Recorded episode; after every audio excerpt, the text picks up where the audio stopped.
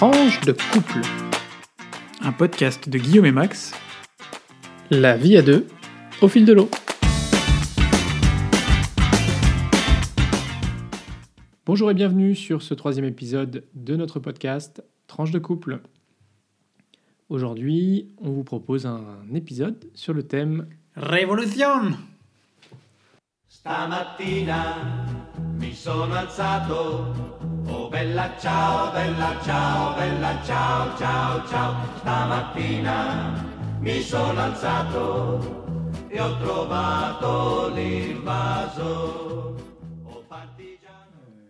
Eh oui. Eh oui, aujourd'hui nous sommes 1789, nous sommes Révolution Rouge, nous sommes Révolution de la Terre, nous sommes toutes les révolutions. Lui, on voulait pas. C'est l'effet Casa des Papel. Première rubrique, l'actu de la semaine. Alors, semaine plutôt chargée pour nous deux. Enfin, surtout pour moi, en fait. euh, puisque j'ai dû faire des longues journées. Et moi c'est fini, c'est moche. hein. On a toujours été extrêmement doués pour coordonner nos emplois du temps. Quand il y en a un qui bosse comme un, comme un taré, c'est l'autre pour chez qui c'est plus calme. Moi j'ai terminé mon, mon projet, donc euh, c'est pas tout à fait les vacances, mais euh, ce- le rythme est un peu plus tranquille. Voilà, donc on profite euh, bien sûr de nos week-ends pour se reposer et Prendre du temps ensemble. prendre du temps ensemble et enregistrer le podcast. Moi, je reviendrai quand même juste sur. bah, Je la refais. Je reviendrai quand même juste sur une petite actu, euh, puisqu'elle est toute fraîche. Euh, cette, euh, ce, ce- cet epic fail, comme on dit aujourd'hui sur les, sur, les, sur les réseaux sociaux, euh, de l'arrestation prétendue de Xavier Dupont de Ligonnès euh, hier à Glasgow. Déjà, je voudrais pas être à la place du monsieur euh, tout à fait bien qui, a été arrêté. Ça n'a pas dû être un moment facile pour lui. Et puis, je trouve que ça pose un peu la question aussi sur la façon dont on diffuse les nouvelles aujourd'hui, pas seulement sur les réseaux sociaux, mais aussi dans la presse écrite et Internet. Euh, et sur le fait que on a eu ce soir, euh, j'ai vu passer euh, à la télé, une, me semble-t-il, un épisode pour expliquer que oui, mais en fait, c'était pas de notre faute parce qu'on a quatre sources qui nous avaient dit que c'était bon, que donc on fait confiance à nos sources et que derrière on ne vérifie pas. Mais quand même, si les sources disent que une personne euh, a été arrêtée avec des empreintes digitales qui, qui seraient celles de Xavier Dupont de Ligonnès, on attend peut-être une deuxième confirmation. Enfin, je veux dire, c'est comme quand on fait un test euh, de grossesse, on fait une première, un premier test et puis on en fait un deuxième pour être sûr. Enfin, je, je- Oui, mais c'est sans doute aussi un peu la, la difficulté de nos sociétés euh, qui sont dans l'immédiateté. Et donc, euh, naturellement, les groupes de presse, les groupes Mhm. de médias sont aussi des, des business. Et donc, euh, quand euh, un groupe de presse euh, ou un média annonce une information, les autres n'ont d'autre choix que eux aussi de l'annoncer. on est arrivé à devoir lâcher l'information quoi qu'il arrive pour pas être le seul à pas l'avoir fait, quitte à devoir la, la supprimer après. Mais enfin bref, allez, Peut-être une autre euh, actu de la semaine, mais cette fois européenne, alors franco-européenne, on va dire, euh, puisque cette semaine avait lieu la deuxième audition de la commissaire désignée Sylvie Goulard ouch. pour euh, le poste de commissaire au marché intérieur, un, un poste euh, assez large, hein, puisque euh, c'est non seulement le poste de marché intérieur, mais c'est aussi tout ce qui est digital et le portefeuille défense, industrie de défense et, sp- et spatiale, pour être exact. Euh, et malheureusement, c'est pas tant euh, ces compétences euh, qui euh, ont fait l'objet de critiques, C'est ces casseroles. c'est plutôt ces casseroles. Voilà, donc euh, bon. Saluons bilan, euh, l'indépendance du Parlement européen dans euh, la décision qui a été prise. même si euh, ça va pas forcément faciliter les choses pour la Commission, parce que déjà que Ursula était assez fragilisée euh, avec le vote à une faible majorité qu'il avait confirmé euh, au début de l'été. Euh, Aujourd'hui, euh, la prise de fonction de la nouvelle Commission est retardée, pour, très probablement, puisqu'elle devait avoir lieu le 1er novembre. Euh, elle est retardée non seulement parce qu'il va falloir que la France euh, propose un, un nouveau euh, candidat, une nouvelle candidate, Mais parce que d'autres pays vont devoir proposer aussi d'autres candidats qui, eux, avaient été évincés avant même les auditions devant le Parlement. Voilà. de hongrois et roumains, et notamment les roumains, bah, le problème c'est qu'ils n'ont pas de gouvernement, euh, puisque leur gouvernement actuel s'est fait renverser par une motion de censure. Donc voilà, les affaires sont les affaires, c'est pas simple. On ne s'ennuie jamais. Alors dans la vie de couple, c'est important d'essayer de trouver euh, des moyens de se soutenir, parce que on a tous, euh, en fait, dans nos vies personnelles, professionnelles, des moments qui sont plus ou moins faciles. Et je crois que finalement, un des gros avantages du couple, c'est euh, de pouvoir euh, s'apporter un soutien, euh, mutuel. Et concrètement, c'est vrai que on l'a déjà dit dans les épisodes précédents, Guillaume et moi, on a, des rythmes qui sont assez différents, mais ces rythmes différents nous, permettent- aussi de nous soutenir mutuellement. Si on prend un exemple, Guillaume vient de dire qu'il avait euh, terminé un, un projet euh, qui avait été assez prenant pour lui, euh, qui, a commencé, euh, qui a commencé mi-août.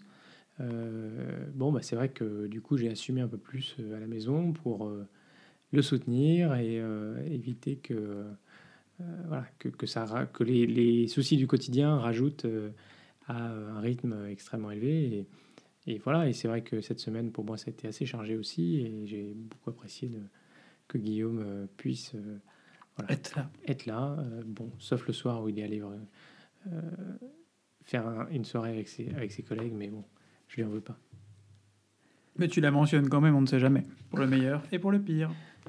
Et pour le Shakespeare La vie de couple, c'est aussi euh, apprendre à connaître les passions ou les intérêts de l'autre, euh, apprendre à les découvrir, pas forcément euh, rentrer dedans et devenir un, grand fanat, mais euh, faire l'effort. Et de ce côté-là, il faut reconnaître que Max a été quand même euh, assez, euh, assez, assez patient et, assez ouvert pour découvrir plein de choses, notamment, notamment l'opéra et la musique classique en général. qui sont un peu qui, ont longtemps été des passions qui sont devenues de fait aussi une forme de raison puisque c'est mon travail quotidien Euh, et il y a quelques petit à petit progressivement depuis qu'on se connaît euh, j'ai emmené Max voir euh, l'un ou l'autre opéra alors faut savoir qu'un opéra ça dure entre euh, trois quarts d'heure et, et 6-7 heures pour les, les, les plus longs un opéra de Wagner en moyenne c'est c'est- c'est 4 à 5 heures. Ouais, faut s'accrocher On, quoi. on l'a fait, on- on l'a fait, hein, l'opéra de Wagner. hein. Il l'a fait. Il l'a fait parce qu'il y a deux ans, on avait décidé de prendre un abonnement à l'opéra carrément pour euh, pour euh, peut-être pas pour s'obliger à y aller, mais pour euh, pour découvrir un peu aussi tous les deux la programmation de l'opéra de Bruxelles qui était assez lointain pour moi à l'époque. Et puis et puis voilà, et donc Max a eu la chance de, de connaître dans une, une saison d'opéra avec des choses qui durent pas très longtemps et puis des choses qui durent beaucoup plus longtemps. Et, et on ne part pas à l'entracte parce que non, je suis désolé, dans un prochain podcast, peut-être qu'on en reparlera, mais on ne part pas à l'entracte. Et je peux vous assurer que c'est pas forcément simple. Parce que quand on a déjà fait une heure et demie ou deux heures d'un opéra, bon, euh, voilà, au bout d'un moment, c'est. euh, est-ce que tu pars au milieu d'un James Bond hein? Non, mais je peux mettre en pause, reprendre, euh, tout ça, éventuellement. Arrange-toi avec mes collègues pour mettre en pause la prochaine fois. Mais en fait, euh, c'est vrai que l'opéra, on va dire, c'est un peu la dernière couche euh, de quelque chose d'un peu plus large. Quand j'ai rencontré Guillaume, son grand truc, c'était la musique baroque.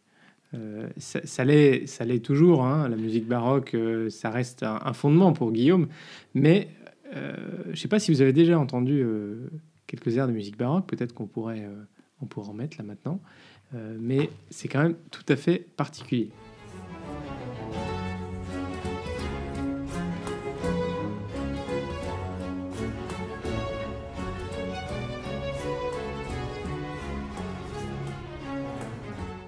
Bon, et donc la musique baroque, euh, voilà, c'était un peu l'univers de Guillaume euh, quand je l'ai rencontré, euh, y compris son univers un peu enfin, professionnel. Au tout début, c'était plutôt la musique de chambre, l'univers qui m'était imposé professionnellement. Les musiciens du Louvre? À Grenoble? C'est vieux ça. Ah bah oui. On se connaissait même pas Excuse-moi. euh, Si, on se connaissait. Voilà. Excusez, on réglera ça plus tard. Donc c'est vrai que quand on était à Paris, on a, on a pu quand même profiter de pas mal de concerts. Euh, du coup, c'était une belle opportunité aussi pour moi de me construire une culture musicale. Euh, et puis récemment, effectivement, euh, à Bruxelles, la découverte de l'opéra, puisque j'avais jamais été à l'opéra. Plus récemment, comme Guillaume l'a déjà dit, c'était la découverte de l'opéra. Et puis on parle de mes passions, mais on pourrait aussi parler des passions de Max. Par exemple, les voyages, où moi j'ai toujours eu une vision assez casanière du voyage. Alors un petit week-end dans une ville européenne, ça marche, mais plus loin, c'était, ça me paraissait assez loin. Et puis c'est quand même avec grâce et avec toi que j'ai euh, osé euh, franchir le pas des, des longs, des plus longs voyages. On était aux États-Unis, on est allé au Sri Lanka, on est allé en Inde. Euh, et pour moi, c'est des, des chouettes souvenirs. Et en même temps, surtout, j'ai envie de dire, le voyage en Inde, ça a été une, une façon de me sortir de- de- d'une d'une bulle ou d'une zone de, de confort et d'aller à la rencontre d'un pays et d'une culture qui, de l'extérieur, peuvent un peu euh, paraître effrayantes, surtout quand on a grandi comme moi, euh, dans, quasiment dans les montagnes. Et, euh, et je l'aurais probablement pas fait tout seul. Donc ça, c'est aussi quelque chose que, que toi, tu m'as transmis finalement. Et oui, mais euh, c'est aussi chouette de pouvoir vivre ces choses à deux. on, on les vit différemment aussi. C'est vrai que moi j'ai eu la chance euh, de pas mal voyager euh, aussi euh, avec ma famille quand j'étais plus jeune. C'est chouette qu'on ait pu partager ces moments et se projeter dans, dans des futurs voyages aussi. Mais on y reviendra sans doute une autre fois. Mais la vie de couple, c'est pas toujours rose. On a parlé tout à l'heure des, des moments où on se soutient mutuellement quand c'est compliqué, notamment au travail. C'est aussi des moments où on se prend un peu la tête sur des choses finalement pas très importantes, des histoires de rangement, des histoires de cuisine, des histoires de déco. Alors on a plein de petites histoires. On pourrait y passer la soirée et vous en raconter, mais des, des- des- des tonnes et des tonnes, je pense. Des petites manies quoi, Voilà, c'est ça. qui sont un Euh, peu pénibles et qui euh, parfois euh, prennent un peu sur les nerfs. Quoi. Euh, Par exemple, euh, des histoires de rangement de chaussures. Bon, je ne vise personne évidemment, hein, mais l'un de nous deux range beaucoup moins ses chaussures que l'autre. Et euh, du coup, j'imagine que c'est moi, quoi. C'est ça? Pas se sentir visé comme ça. veut dire on est deux autour de la table, ça peut être n'importe lequel de nous deux. hein. C'est vrai. C'est vrai. Mais le pire, le pire, c'est quand j'entasse les plats dans l'évier. Max va vous parler des petites manies à la cuisine. Effectivement, euh, moi, quand je fais la vaisselle, j'aime avoir un peu d'espace, c'est-à-dire que je préfère ent- en- entasser tout à l'extérieur de l'évier pour ensuite pouvoir laver au fur et à mesure les choses. Mais Guillaume, lui, c'est quelqu'un de rangé, d'ordonné, donc en fait, le plus simple, c'est de tout foutre dans l'évier. Mais du c'est rangé dans l'évier. Oui, alors bon, ranger, je sais pas, parce que quand tu retrouves le filtre à thé avec le thé dedans, en dessous de, des assiettes, des, des planches et tout ça, c'est quand même un petit peu compliqué du coup pour faire la vaisselle, parce que en fait, t'en as juste trop. Donc je sais pas comment tu fais la vaisselle. Peut-être que l'objectif c'est de tout mettre dans le lave-vaisselle, ce qui pourrait en soi être un bon objectif. hein. Mais moi, euh, moi j'ai du mal. Et puis côté rangement, c'est vrai que je suis pas particulièrement rangé. Si ma mère écoutait ce podcast, elle pourrait confirmer. Mais je dois dire que je suis pas Bonne tout seul si non plus. Et mon chéri, il a aussi ses petits, euh, voilà, ses affaires de sport ou, euh, Développe. bah, disons que il suffit d'aller regarder l'état de la salle de bain et puis on verra qu'on a tous les deux des affaires qui traînent. Je suis ravi qu'on soit deux dans cette affaire. Ah ouais, ouais, ouais, bien sûr. En matière de cuisine, on a, on a des habitudes différentes, mais je crois qu'on est pour le coup assez, euh, assez complémentaires. Euh, mais c'est vrai que parfois, on s'engueule un peu sur des trucs. Franchement, ça vaut tellement pas le coup de s'engueuler. je crois que l'avantage, c'est que au bout de 9 ans, on a construit une, confiance suffisamment bonne qu'on peut s'engueuler puis ensuite passer à autre chose. C'est ça. Le petit secret, je vais vous le dire, c'est ne pas s'endormir sans avoir fait la paix avec l'autre. Et donc aujourd'hui, dans notre podcast sur le thème de la révolution, nous proposons une révolution en Belgique. Euh, on va s'a- s'attarder un peu euh, ra- rapidement, mais sur les. On a parlé de nos manies, on va parler des manies euh, des, des Français qui vivent, euh, de certains Français en tout cas, qui vivent en Belgique, euh, qui, qui cherchent presque de façon un peu grégaire à retrouver les mêmes, les mêmes produits en, en Belgique que ceux qu'on trouve en France. Moi, notamment, ça, ce, qui me, ce que je recherche beaucoup, c'est le fromage. Et retrouver des fromages français le, en le Belgique. Gouda, ça te. Non Ça- ça Bah, te- écoute, on a quand même, on a il y a le Gouda vieux, un- il y a le Gouda Ouais. jeune, il y a, il y a le Gouda mi-vieux. Mais on a, on a franchi un grand pas culturel en, appro- en s'appropriant un peu le Gouda et en ayant quasiment toujours du Gouda dans le frigo. Ça, ça arrive quand même euh, assez souvent et c'est Non, devenu. c'est euh, pas, c'est pas, c'est pas mauvais. Le, le Gouda, euh, un petit peu ancien, il a quand même, il a quand même du goût. ouais, C'est pas non plus la mimolette. c'est ça. Et donc en Belgique, euh, on va probablement devoir lancer une révolution parce que euh, il y a, je sais pas ce qui se passe, mais le fromage, le bon fromage français est une denrée tellement rare ou tellement taxée que les prix sont monstrueux. Et donc pour s'acheter un, pour s'acheter un morceau de fromage ici, il faut, il faut quasiment, c'est quasi- ça coûte quasiment, je sais pas moi, Un bras. un bras. Ouais, c'est ça, un bras de fromage. Et euh, Alors quand tu fais une raclette ou une fondue, je te dis pas. bah, tu hypothèques la maison, quoi. Ouais. euh, Donc nous on a trouvé le filon, on en fait ramener par nos visiteurs français. C'est une petite taxe. Droit de péage. Pour venir chez nous, Ou alors. on est euh, super sympa. On a un, lit qui est toujours prêt et il est ouvert, mais par contre, euh, petite taxe sur les produits français. Mais c'est pas le seul qu'on trouve pas ici. hein. C'est pas le seul. La levure le chocolat noir poulain. les bonbons.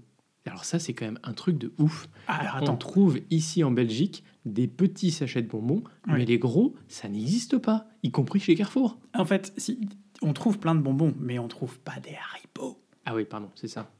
Oui, on est en Belgique, quoi. C'est l'Europe. Oui. Donc à la maison, on a une bonbonne euh, de bonbons, mais le problème c'est qu'on n'arrive pas à la remplir. Donc forcément, on fait le plein quand on va en France. Et puis alors du coup, on a un peu une, on a des cycles quoi. La bonbonne est remplie après nos passages en France, puis elle est vide le reste du temps. Et là, ben, elle est vide. Il est vraiment temps qu'on retourne en France. Ou Ce alors, sera la que- morale de cette histoire. ou alors que je retourne à Bonn, puisque à Bonn, il y a un magasin d'usine Haribo. Ouais, alors je te rappelle que euh, en fait, euh, c'est pas du tout les bons que tu as ramenés, donc euh, non, mauvaise idée. Et je pense qu'il y a une vraie différence culturelle aussi sur les bonbons Haribo que tu trouves en Allemagne qui sont pas les mêmes que ceux que tu trouves en France.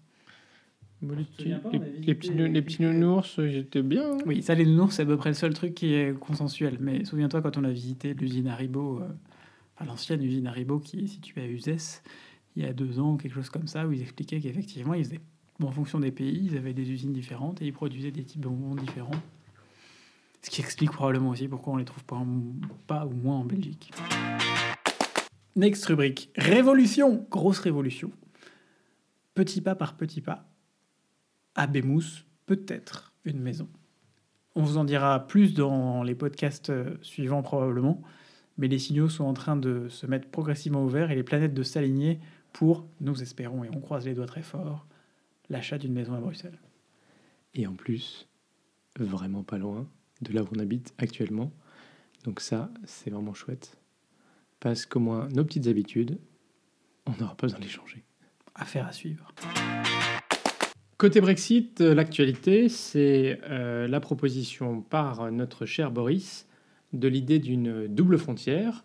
En gros, vous avez la frontière géographique, vous mettez des postes frontières à 10 km en avant et 10 km en aval pour faire les contrôles. Ça, c'était l'idée de génie euh, proposée par euh, Boris, naturellement reçue assez fraîchement par l'Union européenne et par euh, euh, les Irlandais, euh, qui craignent pour la stabilité et la paix dans la région. Alors, Boris, il sait qu'il n'a plus beaucoup de temps, parce qu'on est le 12 octobre aujourd'hui, le jour où on enregistre, et il a un ultimatum pour avoir négocié un deal avec l'Union européenne d'ici au 19. À défaut, il devra demander une extension. Et vous savez, le week-end prochain, il y a un sommet des chefs d'État et de gouvernement qui sera l'opportunité euh, pour les Européens de décider s'ils accordent une extension ou non au Royaume-Uni. Alors, compte tenu de ces éléments, on a appris euh, vendredi que le Premier ministre irlandais et le Premier ministre britannique s'étaient vus et qu'ils pouvaient entrevoir un, une potentielle voie de sortie. Euh, donc, naturellement, à ce stade, on n'a pas tellement euh, d'idées sur ce que ça peut être, euh, mais les ambassadeurs de l'Union européenne ont encouragé Michel Barnier à fournir les efforts qu'il fallait pour essayer de trouver une solution dans les délais impartis. Verdict, la semaine prochaine, on verra ce qu'il en est.